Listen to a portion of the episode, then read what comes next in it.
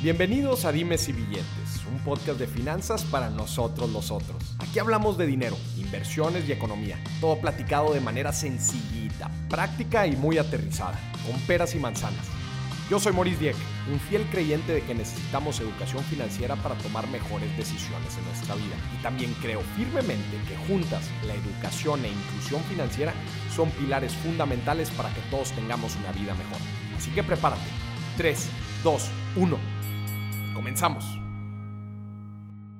Bienvenidos a otro episodio de Dime si billetes y ¿qué les digo? ¿Qué invitada teníamos, tenemos el día de hoy? Adriana Macías. Pero déjenme les platico un poco de Adriana. No sé si están viendo este, este episodio en YouTube o lo están escuchando en Spotify o en alguna plataforma de streaming, pero Adriana nació sin brazos y está aquí, es un personaje Bienvenida, Adriana. Qué gusto Gracias, Moris. No, al contrario, qué gusto que me hayas invitado. Gracias por permitirme poner los pies en tu mesa tan blanca y tan hermosa. Vayan al video de YouTube, por favor. Vayan al video de redes y van a ver. Qué impresión, Adriana, pero tus pies son como tus manos. Sí, sí, sí. Usan los pies como los manos. Tiene una pluma ahorita en los dedos de sus pies pero la vieron, ahorita estaba tomando café, firmas, libros y ahorita nos vas a platicar de tu nuevo libro. ¿Qué? Y, oye, hasta comes con palillos chinos. Sí, de todo. Tú no tienes límites. Mira, la verdad es que nunca pensé que esta frase de que esto está mal hecho porque está hecho con las patas, la pudiéramos romper completamente y decir, no, no, no, lo que está mal hecho es pensar que nuestro cuerpo no puede hacer algo. Tu cuerpo puede hacer lo que tú quieras. Claro, qué, qué impresión, Adriana. Eh, tú definitivamente, ahorita platicando antes del episodio, traes una mentalidad increíble. Eh, te ha tocado vivir diferentes cosas a lo largo de la vida y bueno, vamos a entrar también a la parte financiera, ¿no? ¿Cómo, cómo ha sido desde el principio tú, cómo has visto el dinero, cómo lo has manejado, cómo tomas decisiones, este, y cómo te has desarrollado en esta vida, ¿no? Que, que pues prácticamente tú no te has puesto límites y has querido hacer lo que has querido hacer. Tienes una hija. Sí, ya de seis años. Tienes una hija de seis años. Y ahora eres una conferencista internacional, escribes libros. Este, la verdad es que eres ejemplo de tanta gente allá afuera este, que te ve y, eres la referencia. ¿Qué te digo? Muchas gracias. Me, gustaría, eh, bueno, vamos a empezar desde lo básico. Tú naces sin brazos. Sí, fíjate que, bueno, esta es una condición de vida que para mí eh, transformó mi realidad. Nunca me imaginé que el vivir con esta condición de vida me iba a dar la oportunidad de aprender tanto, de conocer a tantas personas y sobre todo de cumplir una de las misiones más hermosas que podemos tener la fortuna de tener los seres humanos, nuestra misión de servir servir a los demás. Claro, ser útil es de las bendiciones más grandes que podemos tener. ¿Te preocupaba el ser útil cuando eras pequeña? Muchísimo, muchísimo. ¿Sabes una cosa? Yo he recibido tanta ayuda de tantas personas. Estoy donde estoy y soy lo que soy por esta visión que tuvieron mis papás eh, en una época tan austera, hablando de días y billetes.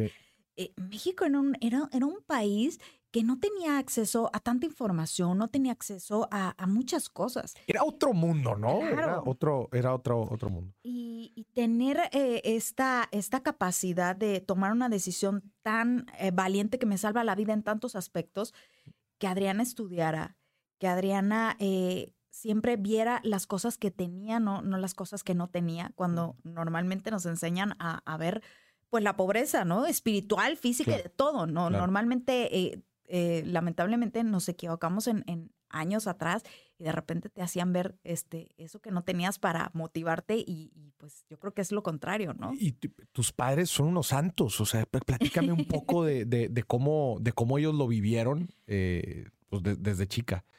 Mira, Hoy que soy mamá, mm. de verdad creo que ellos vivieron una época muy oscura y muy difícil. Mm. Er, realmente una pareja muy joven, sin antecedentes de discapacidad en la familia, los dos muy saludables, mi hermana, eh, que es un año más grande que yo, pues perfecta. Y de repente eh, llega este gran reto a sus vidas. Y realmente la pasaron mal. Aunque déjame decirte que yo siempre los vi felices y contentos. Mm. Yo jamás. ¿Tú los recuerdas vi- una infancia feliz? Perfecta. Yo no te puedo decir, este, tuve una infancia dolorosa o terrible o el bullying o nada, nada. Yo tuve una infancia perfecta y me siento muy bendecida por haber tenido esa, esa infancia donde jugué lo que quise y a lo que quise. Y no vi limitaciones porque mis papás siempre veían el cómo hacer las cosas, ¿no? Claro. Entonces, me acuerdo que mi papá hasta me amarró una vez a un columpio porque hoy hay tantas cosas, vas a los parques y hay parques incluyentes, pero en mi época... Antes no, Pues sí, no, sí. o sea, mi papá me amarraba ahí con un, hizo un trapo ahí de jergas con, con, con cordones y me amarraba al columpio y bueno, le daba vuelo al hilache conmigo en el columpio. Entonces, yo realmente no recuerdo algo que me haya faltado hacer en mi infancia.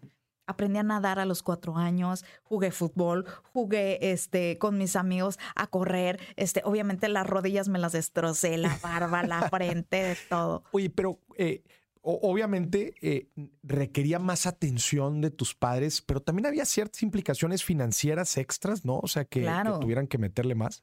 La verdad es que vivir con una discapacidad, tener una discapacidad es caro, Mm. Porque para empezar unas prótesis son caras, Son ¿no? caras. Oye, Adriana, pero a ver, desde, desde pequeña eh, requieres más atención, ¿no? Y también, pues es caro, una discapacidad es cara. Claro, es caro tener una discapacidad, es caro adquirir una discapacidad y, y no fue nada sencillo en la época de mis papás, pero deja de lo caro. ¿Cómo convences a una niña de tres años, mi reina, no vas a ser eh, la princesa del cuento, te toca ser capitán Garfio? Realmente un gran trabajo el que hicieron mis papás. Porque ellos tuvieron que invertir pues todos sus ahorros. Claro. Era como comprar un carro en esa época, eh, el comprar unas prótesis. Las prótesis. Pero además eh, no existían muchas piezas aquí en México, las tenían que traer Que de traer. otros países y no era como ahora que pides algo y te llega en Y tres te días. no, no, no, no, no, eso, eso podía tardar meses este, en- en, llegar. Y también vas creciendo y obviamente, oye, pues las prótesis ahora ya no le quedan, ahora hay que comprarle Claro. otras. ¿Cuáles son los, los principales gastos así que una, una familia incurre cuando... Mira, no sé, ellos junto con los doctores idearon que la parte que monen en mis hombros fuera desmontable. Ok. Entonces, este, la parte cara, que eran, pues, eh, por ejemplo, los codos o los garfios, que es donde está como la parte mecánica más importante y donde Ajá. había piezas más pequeñas, pues no las, no las sustituían hasta cada seis, siete años, ¿no? Entonces, este, ellos se ahorraron de alguna manera esto. Y la parte de los hombros, pues ellos tenían que gastar como en enyesarme, digámoslo así, los hombros cada, cada mes, cada dos meses, y de ahí sacaban el molde de resina y ya lo pegaban en las prótesis. Y bueno, los garfios llevaban unas ligas para abrir y cerrar y obvia- obviamente se iban desgastando, ¿no? Ya cuando de repente agarrabas algo y se te caía, dices, ay, hay que cambiarme la Le liga. falta la liga, ya, sí. Sí. claro. Ok, entonces tú, y tú vas creciendo y cuando te das cuenta, porque imagino, digo, te das cuenta muy temprano, pero eh, ¿cómo te veías de grande? ¿Qué querías ser? Qué horrible. Darme cuenta es como cuando te enteras que los príncipes azules no existen. No existen. Eso no Sí, así se, se que- descubre mucho más adelante en la vida, ¿no? Pero Eso sí, así fue para mí de horrible enterarme que esto que imaginaba yo en mi infancia, que me crecerían los brazos, pues no iba a suceder. Porque la realidad es que mis papás, pues tampoco sabían mucho de la discapacidad, entonces ellos no sabían que, que tenían que sentarse conmigo a decirme, eres una niña sin brazos, serás una mujer sin brazos y serás una anciana sin brazos. Ellos no se les ocurrió que, que yo tenía que, que eh, entrar en conciencia de esta, de esta realidad de vida, ¿no? Ellos lo daban por hecho, ¿no? Obvio, eh, para ellos era obvio, pero Sí, para mí no, no era obvio. sí, ¿no? ¿cómo le planteas esto? ¿Y, y qué, qué- qué- qué pensabas en ese entonces? O sea, eh, hablabas ahorita que te querías ser, querías ser útil, ¿no? Que era uno de tus objetivos, pero, pero ¿cómo te visualizabas? Me da mucha curiosidad. Mira, yo desde niña eh, jugaba con las Barbies y tomaba todos mis juguetes y, y era muy curioso porque como todos los niños les preguntas, ¿tú qué quieres ser de grande, no? Y todos los niños contestan, no, bombero, Sí, claro. este, maestra, Claro, claro. veterinaria. Yo contestaba, no te lo puedo explicar por qué razón, es una anécdota que cuenta mi madre y yo la recuerdo, pero no te puedo decir el por qué. Pero cuando preguntaban, ¿qué quieres ser de grande? Yo decía, sirvienta. Y Sirvienta. lo decía con un gran, gran orgullo. Y todo el mundo se, se escandalizaba y me decía, no, pero mira, bueno, puedes ser maestra también, puedes Ajá. pintar y puedes hacer esto y puedes hacer aquello.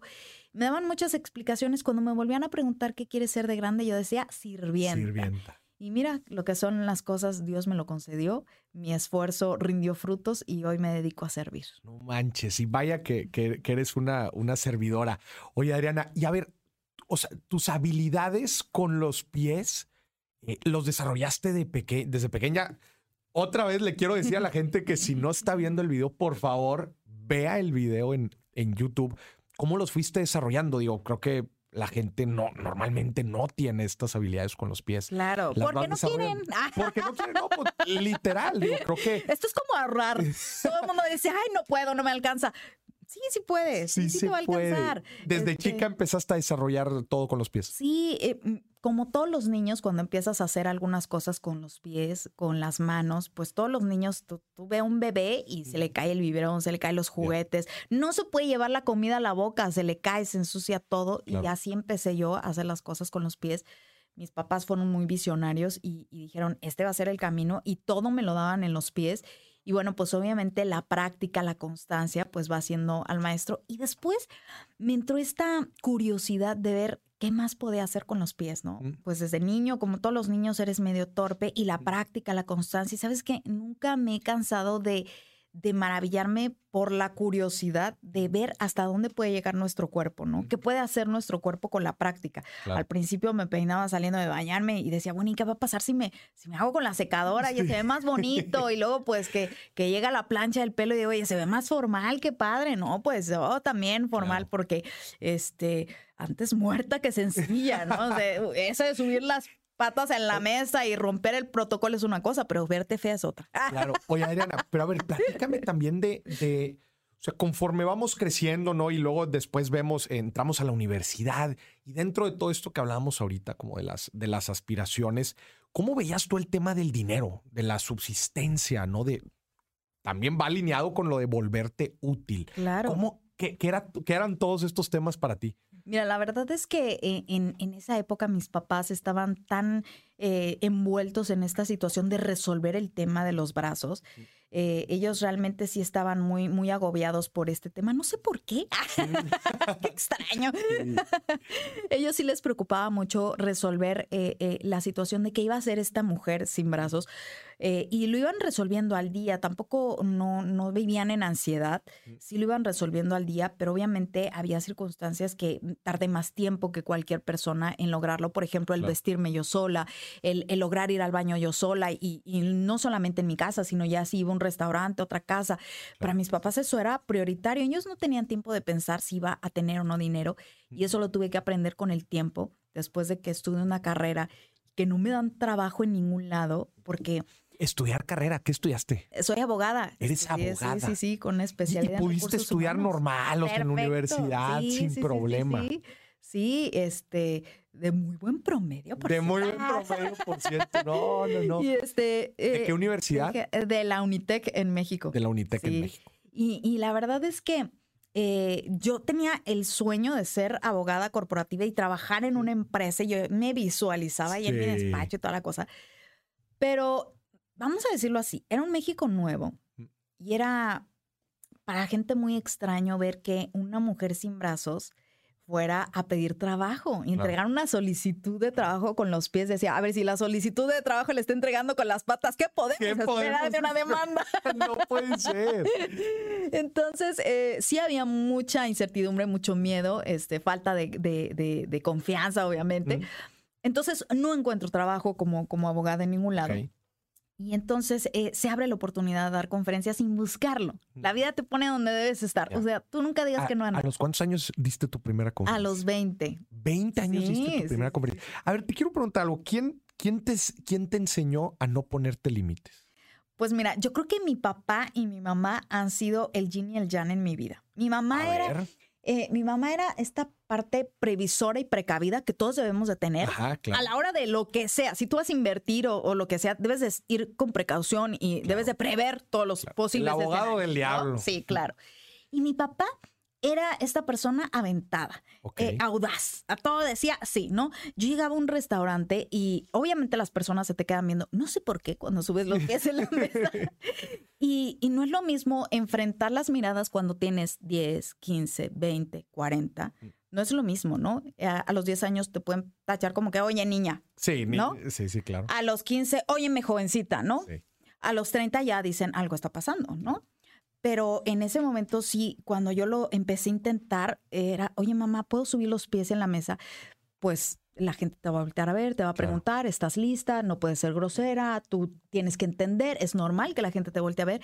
Y mi papá era, sí, quítate. Tú dale, no pasa nada. puedo intentar, sí, dale, no pasa nada, ¿no? Entonces, este, yo creo que esas dos partes para mí fueron fundamentales. Pero a lo que voy es, oye, tú estudiaste leyes y después fuiste a aplicar a, a, una firma de, de corporativa.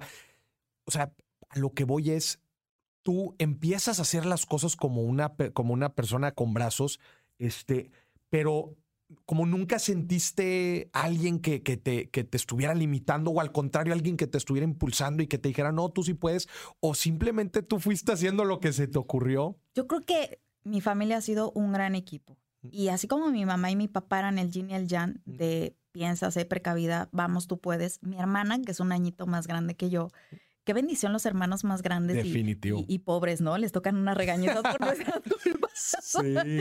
Porque, ¿dónde estabas? No cuidaste a tu hermano. ¿Qué estás haciendo? Y, la verdad es que todos vamos también siguiendo un poquito los pasos del hermano mayor y, pobres porque tienen más responsabilidad y se tendrán que portar mejor. Claro. Y mi hermana es, es, es, un amor, este, siempre le gustó estudiar, siempre buscaba como superarse, como prepararse y, también iba cuidándome un poquito, eh, al cuidarse las espaldas me cuidaba a mí.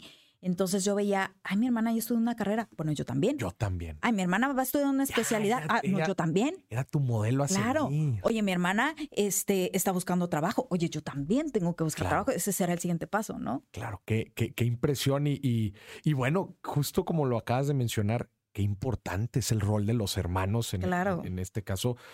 Porque sí, de alguna u otra forma, aprendemos de nuestros padres, de la gente, de, nuestros compañeros, sin duda, pero nuestros hermanos son, son una gran línea, eh, son una gran referencia de lo que nosotros también podemos llegar a ser. Entonces, pues bueno, esa responsabilidad que nos dan los hermanos es, es padrísima. Oye, entonces, eh, entregas tu, solicitud, tu solicitud, no entras a trabajar y te contratan. Platícame de la primera conferencia, o sea, ¿cómo, cómo sucede esto y dices, ah, pues sí, sí puedo dar conferencias y además soy buena. Y también dime si fuiste buena desde el principio. Sé que ahorita eres una máquina, pero antes. Entregué muchas solicitudes, no fueron una. Ok. Y fui a muchas entrevistas de trabajo, no fue a una. Y e incluso una que jamás se me olvidó, la gerente de recursos humanos que me estaba haciendo la entrevista se puso a llorar y me dijo, ¿cómo es que estás pidiendo trabajo? y Yo estoy quejándome de mi trabajo. Y para mí fue impactante ver, ver eso. Obviamente estaba impactada viéndola y por dentro estaba pensando, esta mujer no me va a contratar. Entonces, la realidad es que estaba muy triste porque en ningún lado me daban trabajo y ya todos mis compañeros de generación ya tenían trabajo. Ya tenían trabajo. Era Navidad. Eh, y yo deprimida, no tengo trabajo. Y un amigo me dijo, vamos a una posada. Y le digo, estoy súper triste, no tengo trabajo. Todos mis amigos ya tienen trabajo. Ay, Macías, es Navidad, nadie está contratando. Vamos a la posada. Ok, dame 20 minutos. Siempre fiestera. Nunca digas que no a nada porque no sabes dónde puedes encontrar una oportunidad. Me voy a la pachanga y ahí conozco a la cuñada del subdirector de un banco muy importante en México. Y de platicar con ella, a ellos se les ocurre que dé mi primera charla en un banco, porque las fechas navideñas son muy sensibles y dijeron, vamos a traer algo diferente que motive. Y bueno, pues eh, en ese entonces, imagínate, hace 20 años, yo apenas era pasante en Derecho, estaba haciendo mi tesis. Eh, vestía de saco de manga larga. El tema de las mangas ya te lo platicaré mm. porque cuando lleguemos al libro. Pero ella antes siempre traía mangas largas, este, y parada cuando él me presenta, es Adriana, va a darnos una conferencia, pues la gente vio una mujer joven nada más, ¿no? Y, el primer eh, aspecto fue eh, el, el, ver el físico de, de, las personas que estaban en esa conferencia, de molestia, de qué nos va a dar esta chavita. Mm cuando empiezo... 20 años, ¿no? 20 años. 20 años. A mí me encanta hablar, ¿eh? Así que cuando me invitó me dijo, oye, me gustaría que dieras una plática, un mensaje de cómo vives la vida sin brazos. Ah, claro, me encanta. Yo siempre había sido la chica de los discursos de fin de año. de la, siempre. Sí, sí, sí, no, me elegían, ¿no? Ay, este, que va a haber un discurso especial del Día de las Madres, Adri que va a haber un discurso especial. O sea, ya tú te pintabas sola para hablar. Claro, eso sí me encantaba, hablar hasta, por los codos. Ah. No, qué chido, qué chido. Entonces, no le tenía miedo al micrófono, eso sí, me encantaba hablar. Pero sí me dio miedo cuando vi la actitud de las personas de molestia. Ok. De qué flojera de que nos va a hablar. Y cuando subo los pies en la mesa, digo, tú ya sabías, Sí. pero la gente no sabía y la gente no se dio cuenta que no tenía brazos por el saco y de las mangas largas. Ya. Entonces, de lejos, en, en un auditorio, pues no se, Se notaba, ¿no? Entonces, vieron y, su expresión, además de molestia, ya fue de qué falta de respeto, qué onda con esta chavita, dónde está. Pero cuando empiezo a hablar de, de esta historia de esfuerzo, de esta historia de mucha voluntad, de esta historia de fe, que son elementos en mi vida que nunca han faltado, pues la gente cambió su, su manera, eh, incluso hasta de, de estar sentados, ¿no? Y para mí fue impactante.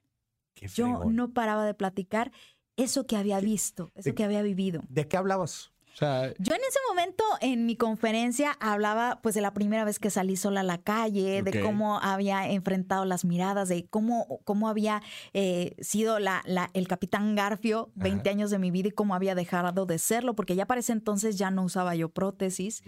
Este, y, y- y para la gente en ese momento decir, oye, esta, esta niña de 20 años ha enfrentado todo eso y yo me estoy quejando porque tengo mucho trabajo. Sí, claro. Su visión, pues, a lo mejor no, no, no estaba descubriendo el hilo negro, Mm. pero lo que sí estaba compartiendo es que en la vida siempre hay que ser agradecidos. Mm.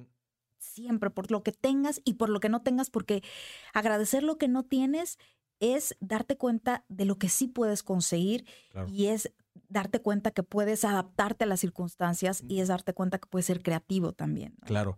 Oye, das tu primera conferencia, te das cuenta que eres buena, ¿no? Este, te, ya nos acabas de platicar de que te gusta en general el micrófono. Y desde ese momento dijiste, quiero ser conferencista, quiero seguirle hablando a la gente. ¿O cómo se desarrolla después toda tu No, carrera? mira, yo en ese momento pensé que iba a ser una única oportunidad y, y se acabó. listo, San se acabó. Yo quiero volver a. yo seguía buscando trabajo, sí, Ya. sí, sí, sí. Pero, este, obviamente era mi anécdota, ¿qué crees? Fui a una plática y la gente así y así. Oye, me encantaría que fueras Que a mi mejor escuela. vente para acá y para acá. Oye, me encantaría que fueras a mi empresa. Oye, me- yo, yo trabajo en tal lado, ¿no te gustaría? Y yo, bueno, voy, doy la conferencia, pero sigo entregando currículums. Y de repente llega alguien y me dice, este, una cadena hotelera me empieza a contratar y la primera conferencia me dice, ¿cuánto cobras? Y yo dije, ah, caray, ¿por esto se puede cobrar?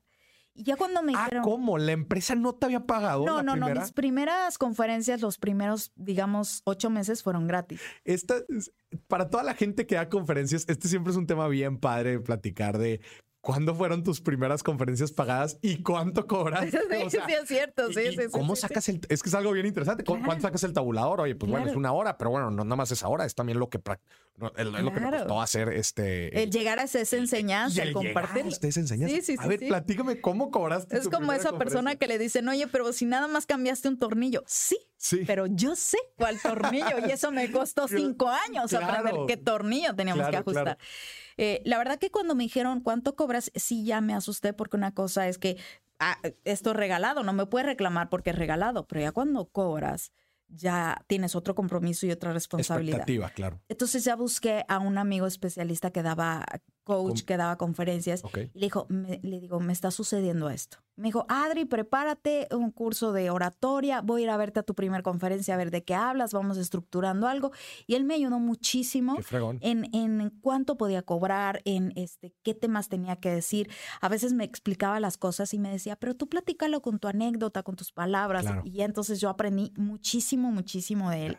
Mi querido José Luis Vieira, para mí siempre ha sido un maestro de luz en todo el, el camino de mi vida, en mis temas personales y profesionales. Y él fue el primero que me orienta en, en los primeros temas de, de dar conferencia, ¿no? ¿Cuánto cobraste entonces por la primera? Pues mi primer conferencia hace 20 años cobré 5 mil pesos. Cinco mil pesos. Y yo decía, wow, 5 mil pesos. Yo cobré en una 7,000. hora". La primera. Bueno, sí. pero tú estás más chavito que yo. Sí. No, no, no, pero bueno, tú empezaste a los Sí, 20. sí, sí, sí, sí. Pero es, es, es- está bien padre, la neta, porque sí, oye, ¿cuál, bueno, ¿cuál es el tabulador? Bueno, te, te- te compartieron un tabulador, o sea, te dijeron más o menos que eso cobraras o Él me dijo, bueno, este es, este es lo probable que podrías cobrar Ya, para tu primer tu conferencia y primer conferencia. conocer y todo. Decía yo, bueno, Ya. genial, me pareció genial. Y decía, Oye, wow. Y bueno, y empiezas a construir entonces tu carrera como conferencista y platícame cómo ¿Cuál era tu visión en torno al dinero? ¿Ahorro? ¿No ahorro? ¿Te querías casar cuando eras chica? Pero obviamente, el hecho de que no puedan pedir mi mano no quiere decir que no soñaba con casarme, pero mira, por algo Dios me mandó así. No te cases, pero ahí voy yo contra los designios de Dios. No, hombre. O sea, ¿cómo, qué, empezaste a hacer con tu dinero? Este, la verdad es que, ay, yo eh, era como esa canción de los tres cochinitos. A ver. Ay, no, yo adoraba así. Yo era el de que ahorrar y comprarle algo a mi mamá a mí se me hacía increíble poder comprarle algo a mi mamá. Se me hacía lo máximo. Lo primero que hice con mi dinero fue comprarle algo. Ese es algo padrísimo y lo hemos platicado aquí varias veces, este, que creo que algo que, la gente debería hacer con su primer sueldo. Sí, no es, es regresar a algo. Y me hiciste recordar algo increíble porque mi hija, sin yo decirle, cuando llegó el ratón de los dientes, le preguntaron, oye, ¿qué vas a hacer con tu dinero?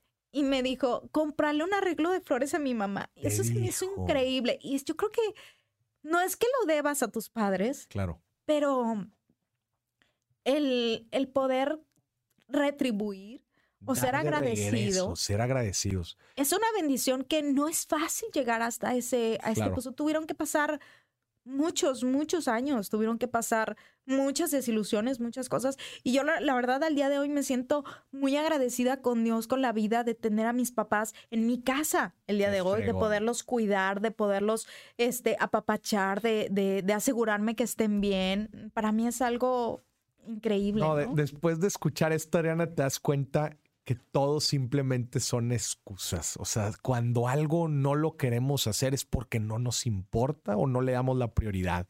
Pero todos son excusas.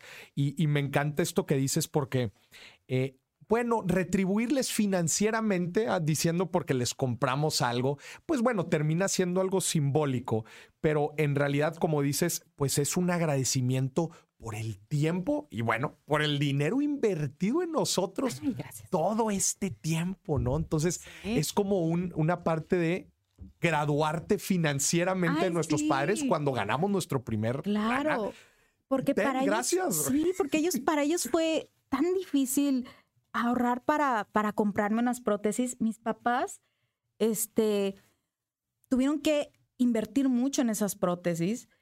Claro. Eh, ellos nunca se pudieron comprar un auto. Porque en vez de comprar un auto, ellos eh, ahorraban para las prótesis nuevas del siguiente año. Entonces. Tus eh, padres son unos santos. ¿Cómo te expresas de ellos? Sí, entonces imagínate, este, pues cuando yo pude comprarme mi primer auto a los 25 años, mm. pues obviamente mi auto era pues su auto, ¿no? Y cuando pude de, comprarlo, cuando pude cambiarlo a una camioneta, pues mi camioneta ya era su camioneta, ¿no? Y para mí ha sido de las bendiciones más grandes que me ha tocado el poder este, ser sustento de mi casa, el poder tener eh, esa, esa bendición de sentirme útil. Te lo, te lo digo de verdad que, que, fácil decíamos antes. Para ti qué fácil como no haces nada. Qué difícil es no hacer nada. Qué duro es. Es muy doloroso no hacer nada y, tener esta posibilidad de hacer algo por alguien que amas con todo el alma es, es extraordinario. Todo el tiempo los has tenido muy cerca de ti. Sí, no, sí, sí, sí. O sea, mis papás un día me dijeron, oye, es que tu, tu mamá es como tu brazo derecho. Y yo le dije, y el izquierdo también. Y el izquierdo también. Sí, no, no, no, qué, qué impresión. Entonces, no, bueno, ahorita llegaremos a, a, tu hija, ¿no? Y, y, al, y, cuando te casaste, pero entonces tú, tú mantienes a toda tu, a toda tu casa. Bueno, mira, mis papás son jubilados Tus papás de son Telmex. Entonces ellos, bueno, obviamente tienen su pensión y todo, sus cosas, pero este, pues eh, la casa en donde vivimos es, es, es, es una casa de su servidora, que es casa de todos ustedes, donde este, tengo a mis papás conmigo y, este, y bueno, pues yo trato de, de ayudarlos en todo lo que se pueda, que están obviamente en, en, mi casa, pero pues ellos tienen su pensión para comprarse sus chuchulucos y sus cosas. Oye, y pero bueno, entonces eh, vas creciendo en tu carrera como, como conferencista, ¿qué otras oportunidades empiezan a abrir? Este, también digo, ya nos platicaste que te, querías casar y te casaste. ¿Cuánto tiempo después y cómo conociste el susodicho?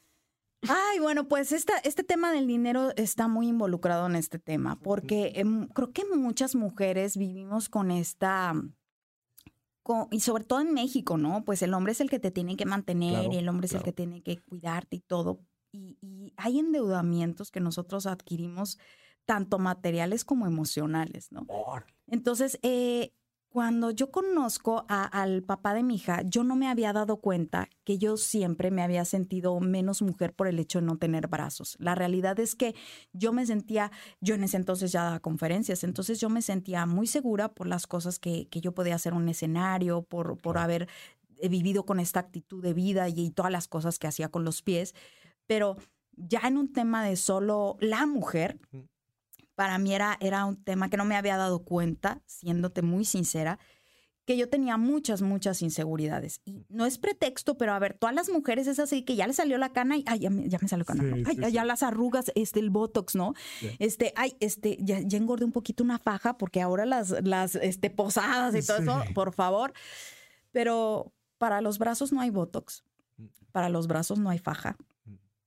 Y no es algo que pudiera eh, ocultar pero este, no me había dado cuenta hasta, hasta que caigo en esta, en, esta razón de, observar que pues, yo por eso usaba sacos y, de manga larga, ¿no? Ay, que no se note tanto que no tengo brazos, pongo un saco de manga larga, ¿no? Ya. Entonces, este, cuando conozco a todas mis parejas, bueno, no fui tan noviera, pero a mis, a, mis novios o cualquier amigo que me invitaba, para mí se me hacía extraordinario que me invitara. Decía, wow, me invitó a mí, a la rara, a la que no tiene brazos.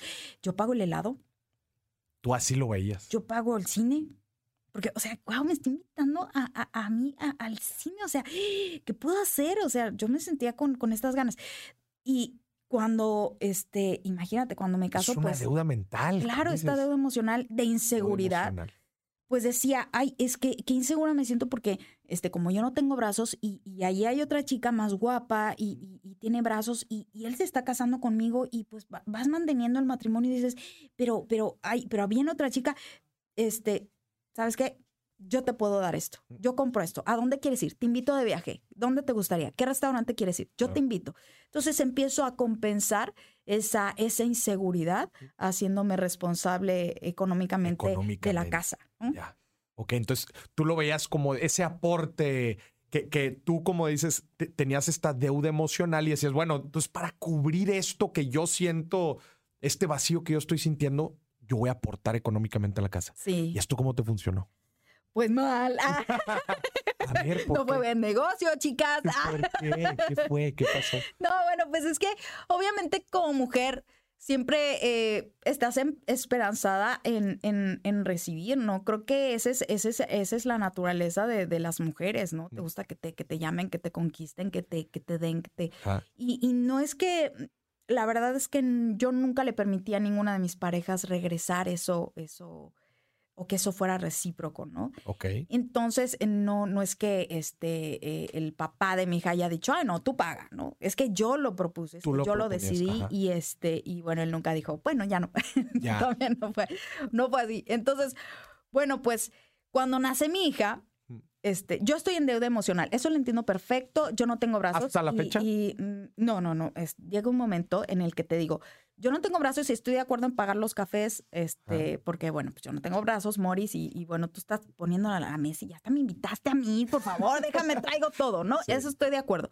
Pero cuando me llega mi hija, como todas las mamás, veo a mi hija increíble, perfecta, deja de eso, tiene sus 20 dedos, no le hace falta nada. Claro. Lo merece todo. Entonces estoy esperando, pues, esto, esto que nosotros idealizamos. Bueno, eh, yo está bien, yo, yo no, porque yo no tengo brazos, pero mi hija.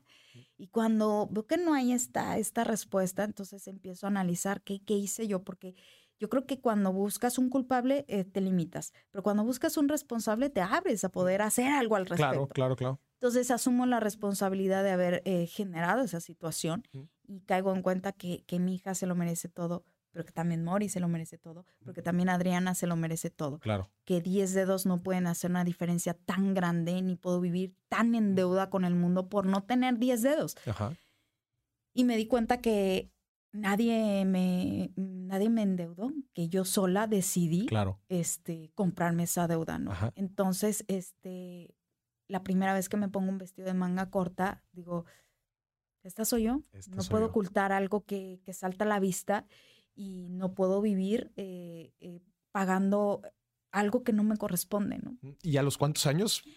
Acaba de suceder apenas ayer. Ah, Parece que fue ayer, pero fue hace tres años ya. Hace tres años te pusiste por primera vez una camisa un vestido como el que traigo el día de hoy, estrenado, cariño. Sí, sí, Está precioso. eh, por- Oye, no, no, no, qué impresión. Sí. Y a ver, platícame ahorita, este, estás estrenando libro, lo tenemos aquí, lo estamos viendo, Enamórate de ti. Platícanos cómo nace este libro. Y este libro nace de la responsabilidad de compartir esto que había descubierto. Yo no me había dado cuenta que la autoestima tenía tantas aristas. Y- Y yo decía, tengo buena autoestima porque mira, soy buena hija, soy buena amiga, soy buena esposa, este, soy buena mamá, soy buena conferencista, pero no soy buena mujer conmigo misma. ¿no? Está, está bien padre cómo lo ponemos financieramente hablando, ¿ah? como una deuda emocional. Claro. O sea, la autoestima puede llegar a ser una deuda emocional. Sí, sí, sí, sí. Entonces me siento con la responsabilidad de escribir este libro para compartirles esto nuevo que había aprendido. Y porque me doy cuenta que también existen muchos hombres y muchas mujeres que de repente van en su segunda vuelta, en su segundo matrimonio, y este segundo matrimonio te acepta con tú y tus hijos, y dices, wow, me aceptó con todos mis hijos, ¿qué puedo hacer por ti? Que, que me quieres y con mis hijos, y que el otro Claro. no me quiso, y este me ayuda a mantenerlos. ¿Qué puedo hacer? O tu pareja paga todo, igual te mantiene y así. Y tú dices, wow, él, él, él hace todo, ¿qué puedo hacer? ¿Me pongo de tapete o qué hago? Este, o mi pareja es súper fitness, guapísima, todo el mundo me lo cholea. ¿Por qué se habrá fijado en mí?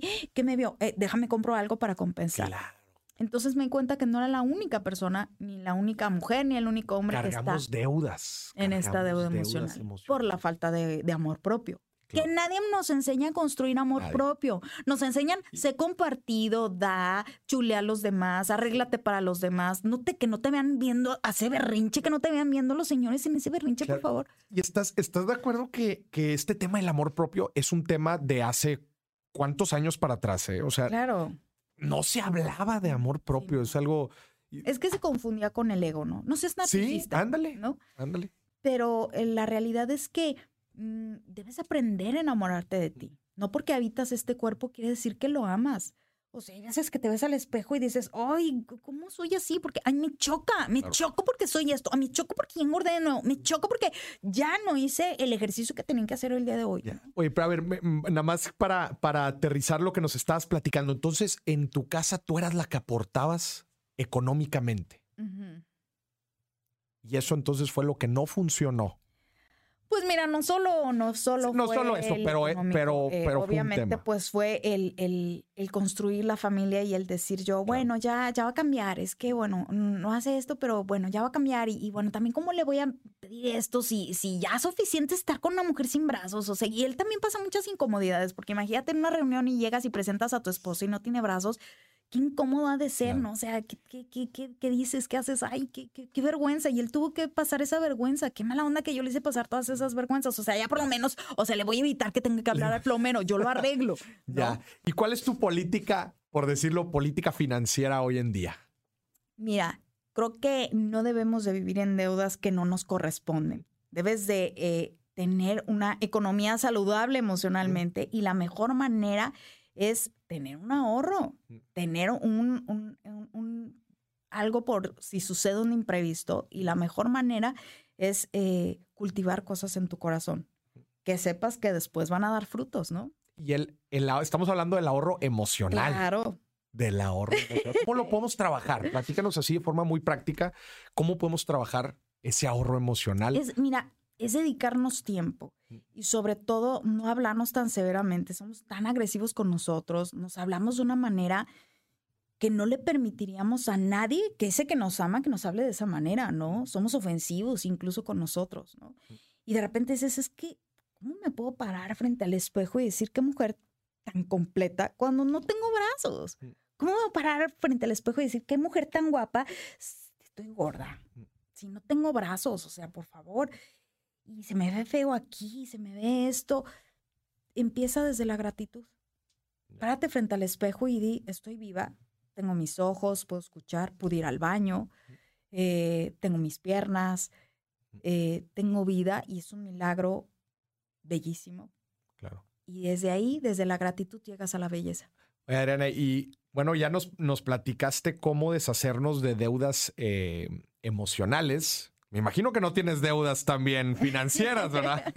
bueno, pues no, es imposible estar endeudado ahorita ya. Eh, la verdad es que la pandemia nos tomó a todos por sorpresa económicamente porque siempre creímos que, bueno, pues yo mañana me voy a trabajar. Mm. Bueno, pues yo tengo un evento mañana y tengo... Creímos que todo estaba sentado, ¿no? Y que todo era seguro. Y cuando de repente dicen todos los eventos abiertos al público, cerrados y cancelados, claro.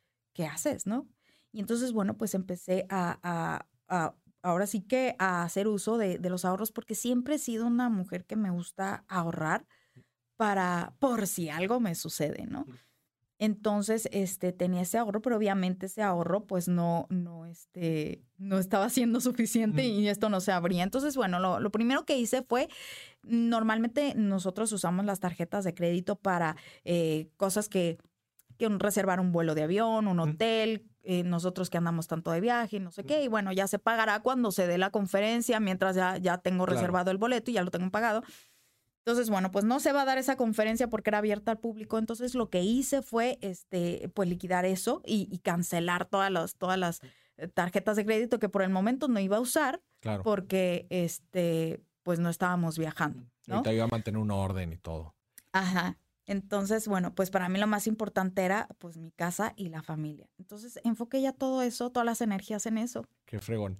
Ariana, me gustaría que le dieras un mensaje a la cámara, a toda la gente que nos está viendo, que no se atreve a hacer algo en la vida porque está cargando una deuda emocional, porque no se siente capaz, porque siente que eso no es para esa persona, pero lo quiere hacer, siempre ha sido su sueño, pero otra vez, por alguna razón no se ha atrevido a hacerlo por una deuda emocional que carga. ¿Qué mensaje le darías?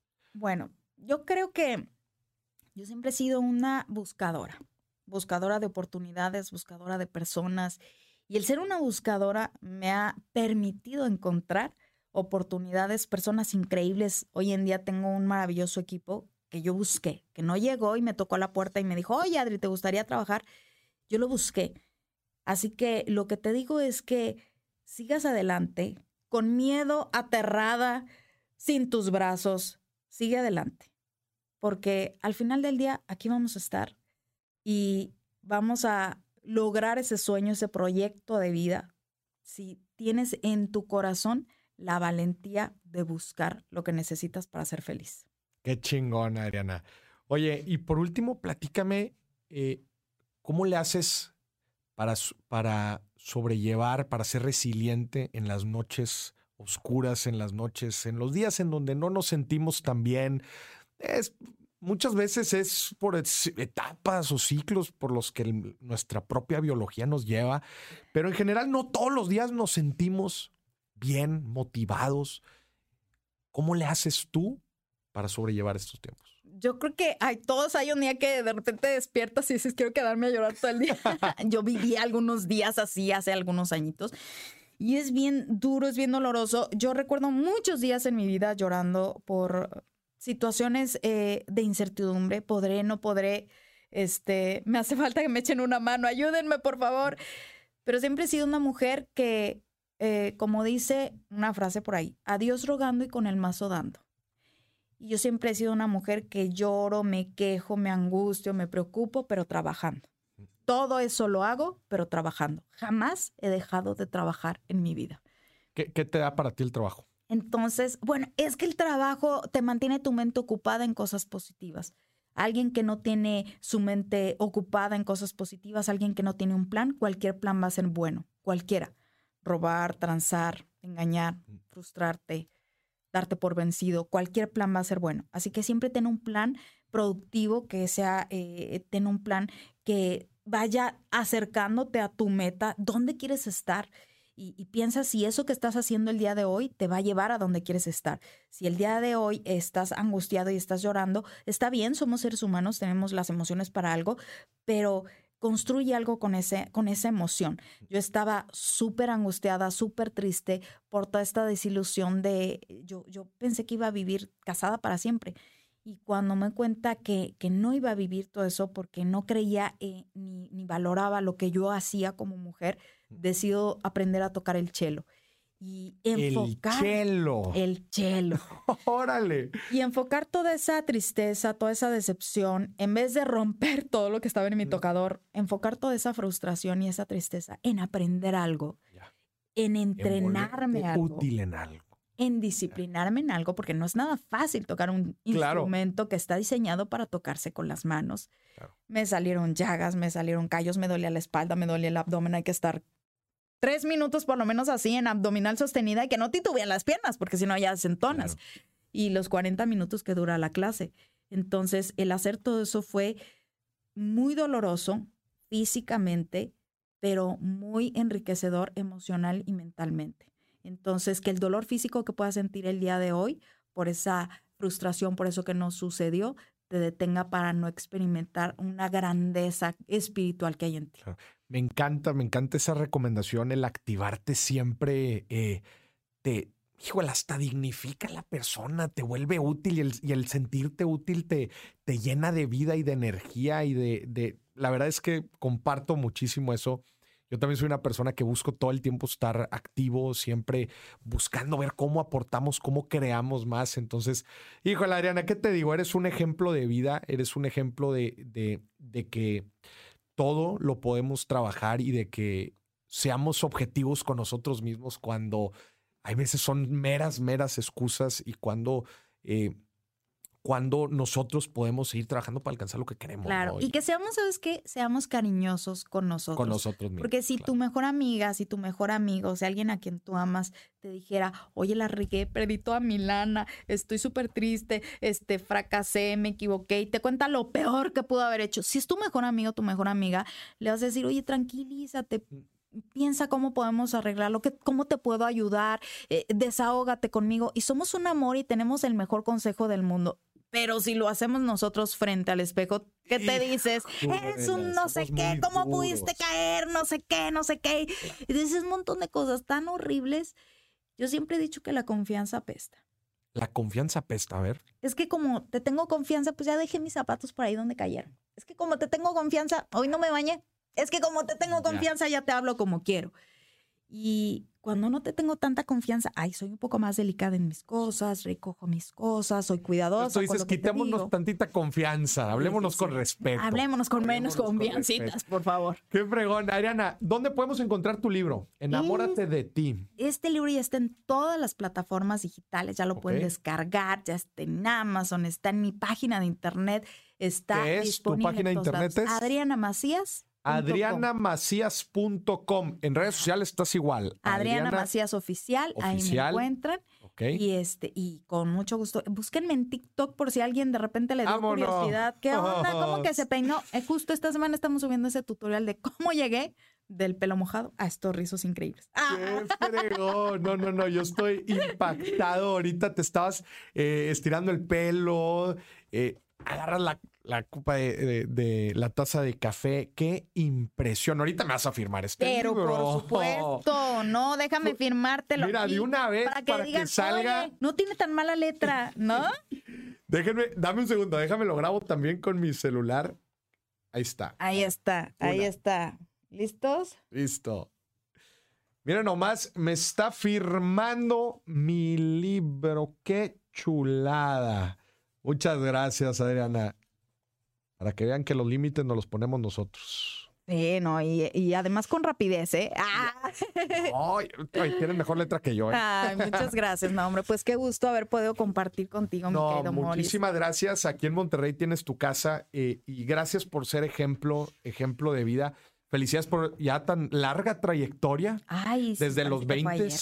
Desde los 20 estás dando conferencias. No voy a revelar cuánta edad tienes. Me quisiste ahorita jugar un truco, pero, pero no, claramente no te salió. Te. Ay, muchas gracias. Muchas felicidades, felicidades por lo que haces con tu hija. Este, felicidades a tus papás. Qué impresión y, híjole, pues también un ejemplo para, para todos los padres allá afuera. Y gracias por compartirnos un poquito. No, hombre, al contrario, mi querido Morris, de verdad que gusto, gracias por invitarme y espero que sea una de muchas ocasiones. Seguramente nos van a estar viendo juntos en muchos lados. Así que, pues gracias por, por venir aquí a Dimes y Billetes. Gracias. Nos vemos hasta la próxima.